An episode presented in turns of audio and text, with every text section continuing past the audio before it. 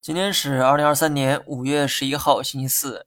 有一个数据啊，值得关注。四月漂亮国的 CPI 为百分之四点九，好于市场预期的五点零，说明一顿加息的操作起到了效果。虽然距离百分之二的目标还很远，但至少这个趋势啊，它是好的。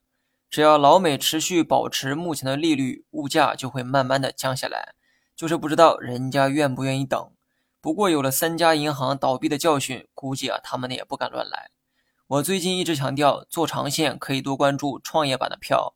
这不仅是因为创业板的估值很低，老美一旦结束加息，流动性就会得到缓解，创业板等成长类型的票就有了估值修复的空间。从这一点看，芯片、医疗、新能源都是长线值得关注的板块。最后呢，说一下大盘，无论市场如何波动。最近跌停股票的数量一直居高不下，虽然说今天呢略有改善，但与市场强势的时候去相比，目前的跌停股数量依旧是偏多，所以短期市场仍存在继续调整的可能。长期看，不断回撤的股价留下了很多价值洼地。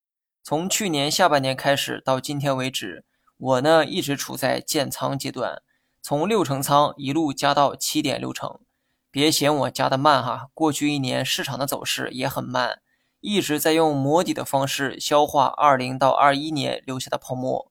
记住一句话：炒股是三年不开张，开张吃三年的游戏。纵观过去三十年的股市，真正的大行情就那么几个，而多数时间的股市都在震荡。